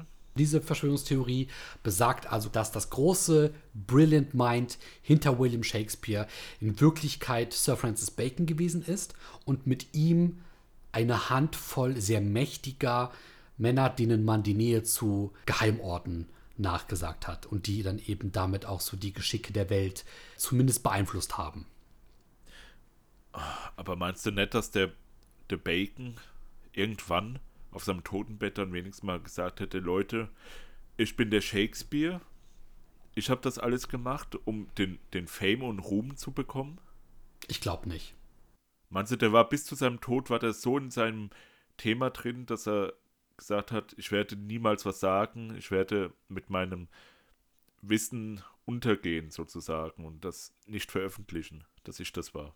Ich habe mir diese Frage wirklich gestellt und ich sage das jetzt auch nicht nur, weil ich diese Verschwörungstheorie noch verteidigen will, denn jetzt bin ich damit auch durch. Jetzt habe ich so alle Fakten dargelegt, die ich mal ähm, mir angelesen hatte. Und ich habe mich auch gefragt, ne, was bedeutet es denen nach ihrem Tod noch, so ein Geheimnis aufrechtzuerhalten?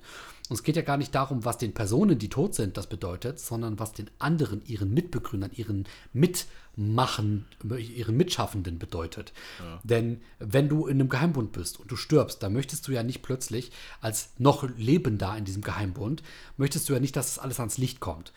Und glaube mir mal, ey, die werden so viel Macht gehabt haben, die konnten alles beeinflussen. Also die konnten das Testament beeinflussen, ob es überhaupt veröffentlicht wird, was mit den Nachlassungen passiert, also mit dem, was vererbt wird und so. Als so ein Geheimbund konntest du einfach alles machen. Oh. Und so ein toter Sir Francis Bacon, ne, vielleicht wurden sogar seine Bücher, die er hinterlassen hat, vielleicht wurden sogar die nochmal manipuliert. Und es wurden vielleicht Sachen rausgestrichen, die er mal reingeschrieben hatte, von denen aber die anderen aus dem Bunde nicht wollten, dass sie ans Tageslicht kommen. Hm. Es wurde auch eine Zeit lang vermutet, dass ähm, William Shakespeare eigentlich gar keine, nicht nur eine Person, ein Ghostwriter ist, sondern eben mehrere. Also dass wirklich so die damalige Top-Liste der besten Schriftsteller, dass die William Shakespeare zugearbeitet haben und dass der Mann, der William Shakespeare verkörpert hat, in Wirklichkeit nur eine Kunstfigur war, die diese Werke dann eben publiziert und veröffentlicht hat. Aber es muss doch auch jemanden gegeben haben, der den gesehen hat, so, so ganz normale Leute. Ja, genau, die gab es ja auch. Also der war ja auch wirklich in diesem Theater äh, aktiv. Der hat da wirklich mitgewirkt, der hat mitgespielt und der soll ein begnadeter Schauspieler gewesen sein. Aber du weißt ja bis heute nicht, ob er auch wirklich auch nur ein Wort von dem geschrieben hat, was er angeblich geschrieben hat. Also ist das sozusagen nur die Projektionsfläche gewesen, dieser Typ. Exakt. Der jetzt so exakt. gut schauspielern konnte. Ja. Und hat das dann alles sogar auch äh, sozusagen ähm, nur geschauspielert, dass er das geschrieben hat. Richtig. Ich meine mal, das ist ja sein, also das ist ja wirklich seine Profession, das Schauspielern. Ja. Ne? Also nicht nur auf der Bühne dem, dem Zuschauer was vorzuspielen, sondern auch der damaligen Bevölkerung etwas vorzuspielen, indem er behauptet hätte, das wäre alles ihm entsprungen. Das erinnert mich an diesen chinesischen Zauberer. Da gab es ähm, in dem Film Prestige gibt es einen, ein, ich weiß nicht, ob du den kennst, das ist so ein Zaubererfilm, wirklich einer meiner Lieblingsfilme sogar. Hm da gibt es einen, einen chinesischen Zauberer, ähm, das spielt auch 19. Jahrhundert, mit Nikola Tesla und so weiter, so in dieser Zeit spielt das. Und dieser Zauberer-Typ, der war ein Chinese, der alt war, ja, der ist auch so tattelig rumgelaufen und so weiter. Und in dem Film gibt es den, aber das war auch eine echte Figur, das war eine echte Person. Und diese echte Person hat das alles jahrelang oder jahrzehntelang sogar nur geschauspielert, dass er ein chinesischer alter Mann ist. das war, Geil. ich glaube, das war nicht mal wirklich ein Chinese. Das war, äh, der hat das aber wirklich geschauspielert. Bis zum Schluss, bis zu seinem Tod hat er es geschauspielert. Nice. Weil er diese, weil er so der krasseste Zauberer sein wollte, der diese Illusion halt aufrechterhalten wollte. Ja, ja. Bis zu seinem Tod. Ey, das, das ist schon bemerkenswert und wirklich respektabel, muss ich sagen. Und so die, daran hat mich das jetzt auch erinnert, mit dem Shakespeare, dass der Bacon das sein soll und so weiter. Ha. Ja, es kamen im Laufe der Recherche auch andere Namen, die sogar noch eher wahrscheinlicher dann im Laufe der Forschung mal als Shakespeare ähm, anerkannt hätten werden sollen. Ja. Ganz zufällig gibt es nämlich auch eine Frau, Delia ähm, Bacon, Ah, mh. die die erste war, die irgendwann diese Theorie verbreitet hat, mhm. dass Shakespeare gar nicht Shakespeare war, sondern äh, Sir Francis Bacon. Ja. Und ganz zufällig äh, ist die Namensherkunft nur Zufall von, von, von Sir Francis Bacon und der Delia Ah, Bacon. Ja, okay, ist wahrscheinlich so wie Schmidt. Also Bacon. ist halt- Ja. Wie gesagt, kann man, kann man, kann man denken, aber es würde natürlich so ein bisschen in diese Verschwörungstheorie passen, dass Ja. plötzlich jemand von heute auf morgen, die ganz zufällig mit Nachnamen Bacon heißt, herausfindet, dass ähm, jemand, der früher mal Bacon gehießen hat, in dieser Theorie praktisch so eine Verbindung äh, aufweist. Ne? Ja, gut, ja. Ja, also wie gesagt, in dieser Verschwörungstheorie heißt es, ähm, hat, haben möglicherweise sehr viele geheime Orten und geheime Verbunde durch das Wirken von Sir Francis Bacon und anderen versierten Schriftstellern mit Hilfe dieser Marionette namens William Shakespeare Propaganda, aber möglicherweise auch andere Ideologien und vor allem Bildung in die große weite Welt gesetzt. Das Krasse ist, vor allem ging es denen, so besagt diese Verschwörungstheorie, es ging denen eigentlich nur um Bildung. Die wollten England flächendeckend auf ein ähnliches Bildungsniveau hieven. Also die wollten wirklich allen Menschen Bildung zugänglich machen, ohne sofort lesen und schreiben können zu müssen. Ne? Und dann haben sie eben brillant, meiner Meinung nach, ein Medium genommen wie das Schauspiel, etwas, was von jedem verstanden wird, um darin dann eben, sage ich mal, ähm, Bildung zu verbreiten und haben aber sehr wahrscheinlich dann auch innerhalb dieser Bildung, so wie sie es genannt hatten, logischerweise auch sehr viele Weltansichten, Ideologien äh, mit einfließen lassen, an die sie eher geglaubt haben und vielleicht weniger die königliche Familie, irgendwelche Religionen oder aber ähnliches. Ja, gut, das ist ja, das ist ja normal, würde ich sogar fast sagen. Dass man mit der Kunst, die man macht, auch das Ideal, was man selbst vertritt, halt äh, vorantreiben will oder, oder weitertragen möchte. Mhm. Findest du ja in jedem, in jedem Lied heutzutage. In fast jedem Stimmt, Lied. stimmt. Es ist nur so, wie du sagst, gefährlich wird es erst dann, wenn du natürlich als geheimer Orden versuchst, der Gesellschaft halt Wissen einzubläuen, das dann eher dem Orden hilfreich sein kann. Ne? Ich glaube, was ein großes Ding war, dass die königliche Familie damals auch ein bisschen verpönt war, auch ein bisschen rückschrittlich, was viele Dinge angeht. Ich meine, heute ist beispielsweise schwul oder lesbisch zu sein, nicht so wie die Religion oder man es damals gesehen hat, du musst als Mann und Frau unbedingt zusammen sein, sonst ist es wieder der Natur. Oder dass man heute beispielsweise vielleicht offener und fortschrittlicher ist in der Medizin, äh, in bestimmten Fragen, die um Leben und Tod quasi sich, sich pendeln. Das alles wurde ja früher noch sehr viel härter und akribischer äh, bewertet, verfolgt und bestraft von den Obrigkeiten. Und ich glaube, gerade das war den Geheimbündnissen damals ein großes Anliegen gewesen, dass man die Welt möglicherweise auch ein bisschen darin bildet, dass anderes Denken oder fortschrittliches Denken nicht schlecht sein muss, dass es nicht das Werk des Teufels ist, sondern dass es eher der Welt etwas bringt und sie vorantreibt. Und ich finde, nichts anderes tut heute die Literatur stärker vertreten als genau das. Guck dir mal unseren Deutschunterricht an. Du wirst mit so viel damaligen Ideologien konfrontiert und mit Philosophien und Denkanschauungen und, und was ist richtig, was ist falsch und wer bewertet das eigentlich und was spielt dabei das eigene Gedankengut für eine Rolle und wie kannst du beispielsweise Ideologie durchschauen. Das alles habe hab ich damals im Deutschunterricht halt so durchgenommen und das alles war immer verbunden mit der Literatur von damals, unter anderem auch mit der von Shakespeare. Ja, genau. Ich habe ja auch Kaufmann von Venedig im Englischunterricht gelesen. War, war, sehr cool, sogar mit der alten, Übers also mit der neuen Übersetzung und in dem alten Original. Mhm. Das ist schon, schon nice. Vor allem das, das Buch an sich ist echt schön so. Hm. Geht ja um, um auch um Antisemitismus so ein bisschen. Aber äh, da jetzt mich nicht so drauf festnageln, weil das ist schon lange her, wo ich das gelesen habe. So, Julian, jetzt mal dein Fazit. Jetzt ähm, habe ich dich fast anderthalb Stunden, dich und euch, ähm, mit dieser Verschwörungstheorie berieselt. Wie fandest du es? Wie findest du es? Was ist dein, dein Glaube zu dem ganzen Thema? Also mein Problem ist das, was ich mit Wrestling immer hatte. Du konntest es nie so ausüben, wie du wolltest. Da hast du mit den Geheimbunden nämlich ein ähnliches Problem. Ihr werdet irgendwie Ja, ja.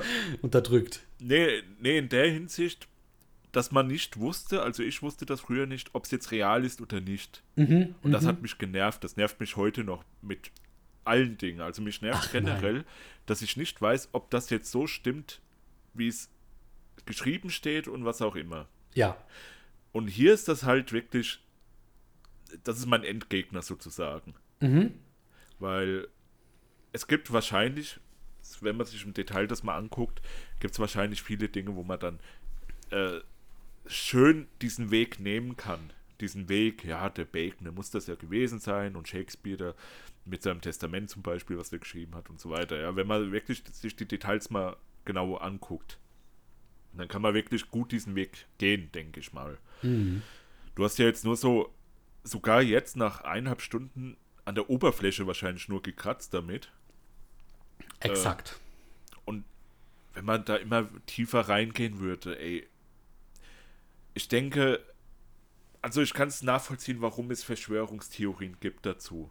Ich kann generell kann ich verstehen, warum es Verschwörungstheorien bei, bei manchen Sachen gibt. So wenn man es wenn objektiv betrachtet.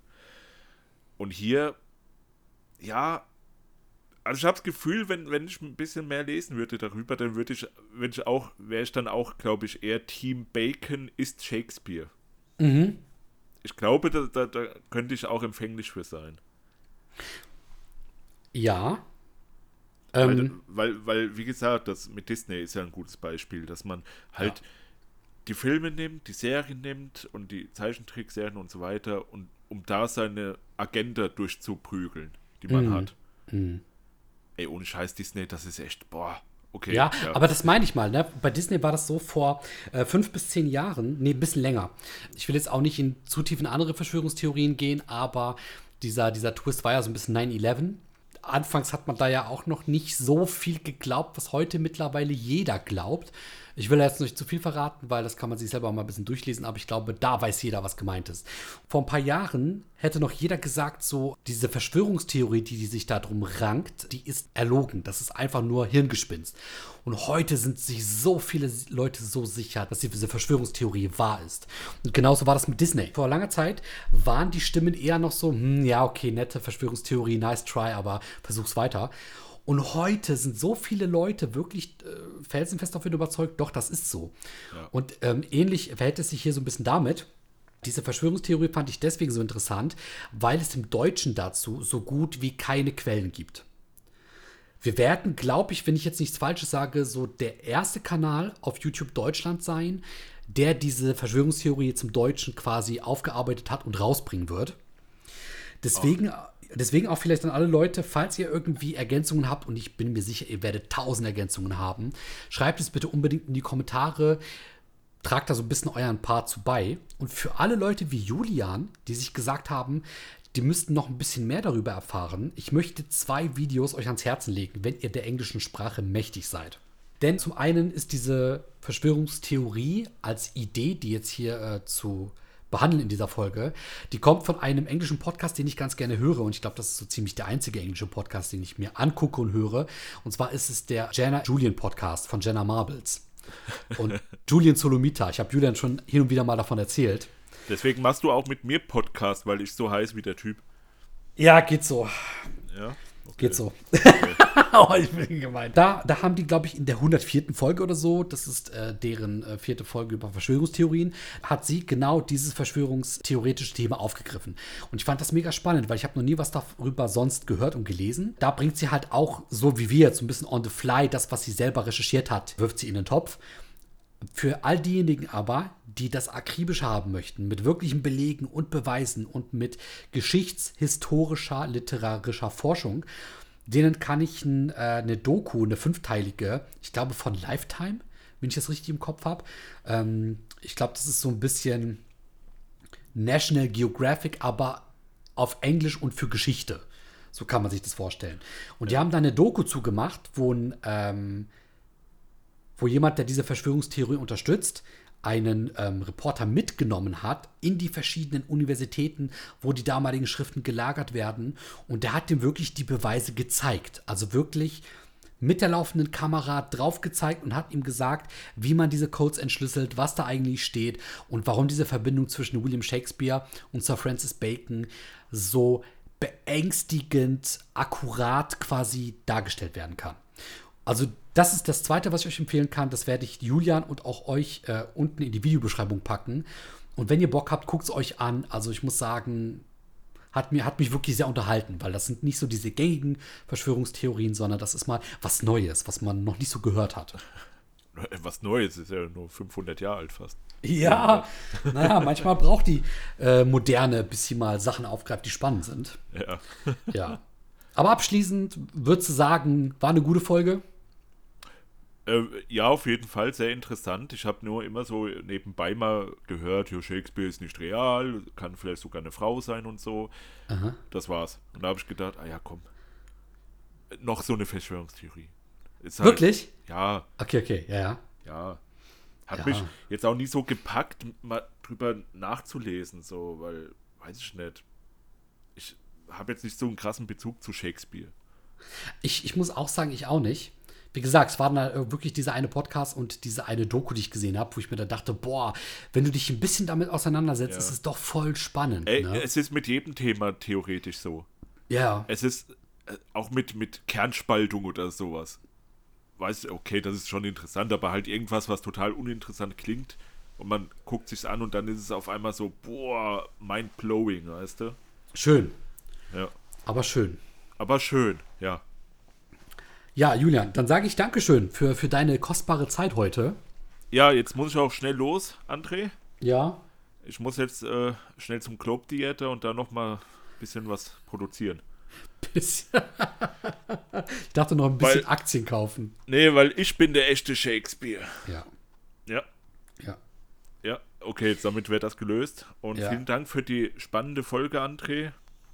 Es hat mich sogar, muss ich jetzt ehrlich sagen, auf, ein, ein, auf eine Idee gebracht, auch noch an einer anderen Folge zu arbeiten. Boah, geil. Nice. Ja. Geil. Denn das ist, äh, kann man ja sagen, die erste Folge gewesen, in, in der wir eine Verschwörungstheorie behandeln, könnte aber nicht die letzte gewesen sein. Und ich finde das umso schöner, wenn man jetzt nicht irgendwie eine Folge macht, wo man alle Verschwörungstheorien irgendwie zwei Minuten abhandelt, Ja. sondern wo man so ein bisschen auch Wissen aufbaut. Denn das ein oder andere, was heute erwähnt wurde, das könnten wir in den kommenden Folgen nochmal wieder aufgreifen. Ne, also das ist ja auch so ein bisschen unser Anspruch, dass wir versuchen, die Folgen, die wir hier haben, miteinander so ein bisschen auch zu verknüpfen oder darauf aufzubauen. Und deswegen seht vor allem diese Folge so ein bisschen als das erste Fundament an für mögliche weitere Folgen zum Thema Verschwörungstheorien oder aber eben anderen geheimen Dingen, die im Untergrund lauern. Ich, ich würde es so geil finden, wenn man jetzt mal so guckt. Jetzt sind wir bei Shakespeare, ja, und in, in zehn Folgen sind wir dann, weiß ich nicht, bei, bei äh, weiß ich nicht, Raumfahrt, so auf einen neuen Planeten entdecken oder so. Und dann so der Weg dahin, das, das wäre Ja, geil. ja, das fände ich auch. War Shakespeare wirklich auf dem Mond? Und warum hat Sir Francis Bacon ein Mondgesicht? Zufall? Oder waren sie ein und derselbe Himmelskörper am Horizont? Ich glaube nicht. X-Faktor, das Unfassbare. Das Unfassbare mit Julian und André. Sehr schön. Schön, ja. Ja, Julian, willst du, willst du uns denn schon einen kleinen Hint geben? Weil du hast ja gerade schon einen kleinen Hint gegeben.